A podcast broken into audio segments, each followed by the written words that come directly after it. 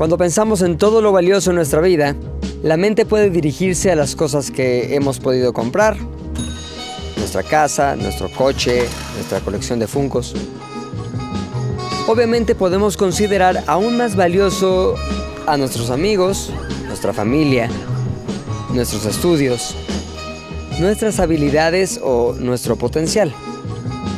Pero entre tantas cosas valiosas, pocas veces reparamos en una tan importante, trascendente, difícil de obtener y fácil de perder. Nos olvidamos de nuestra reputación. Esto es Instante Gatillo.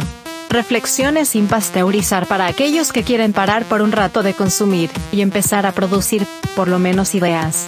Hoy una reflexión sobre el valor irreemplazable de lo que los demás saben y creen saber sobre nosotros.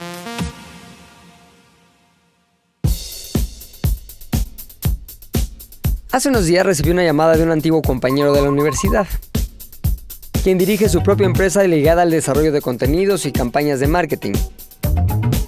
Su llamada tenía un propósito, pedir mi referencia sobre quien había trabajado conmigo en el pasado y que ahora estaba buscando quedarse con un puesto en la empresa de mi amigo.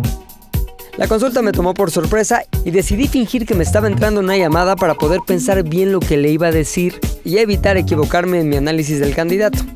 Le ofrecí marcarle en unos minutos y en cuanto colgué, me remonté a la época en la que trabajé con ese candidato. De lo que estaba seguro es que él estaba calificado para el puesto, que sabía hacer lo que le estaban contratando para hacer y que no estaría mintiendo si de manera objetiva lo recomendaba basado en esas fortalezas profesionales. Pero había un lado B a esa realidad. Carece de lealtad. Para él no hay equipo. Hay contextos en su lucha personal para lograr sus objetivos. Y ese rasgo se manifiesta en actitudes grandes y pequeñas, en su actuar frente a los demás y peor aún, a espaldas de los demás.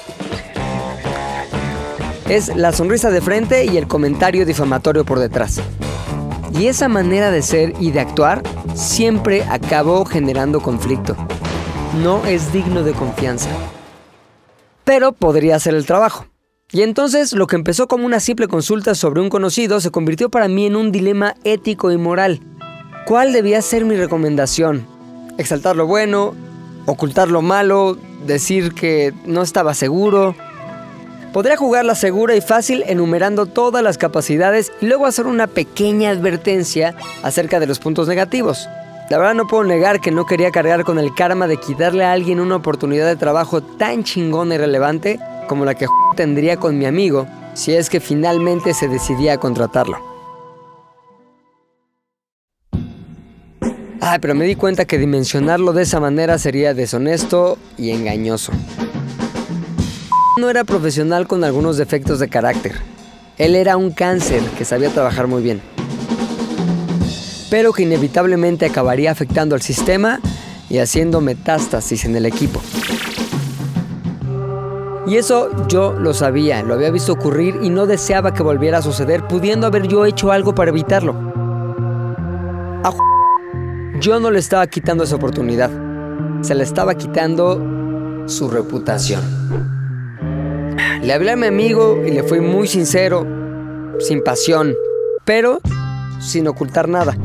Expresé no solo mi opinión, sino también mi vaticinio de lo que sería abrir la puerta a ese tipo de energía, a un equipo en el que únicamente se iba a convertir en una fuerza destructiva. Mi amigo me agradeció y a mí me quedó una rara sensación de haber cambiado para mal el destino de alguien.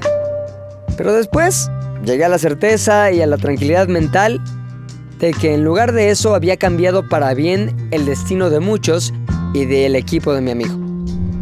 A se le cerró una puerta enorme por su reputación. Todos, todo el tiempo estamos construyendo nuestra reputación.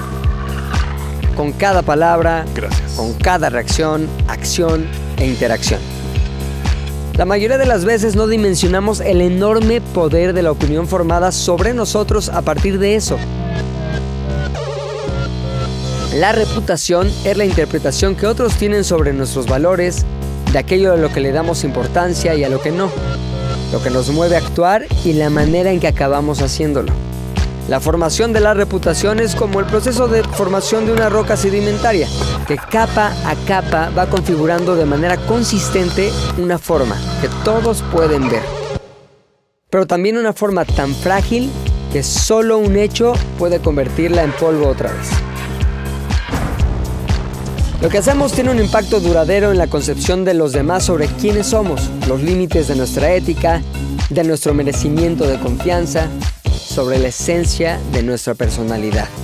Y si actuamos mal en beneficio propio, podremos tener victorias inmediatas, sin saber que con esa misma acción hemos sembrado un perjuicio futuro para nosotros mismos.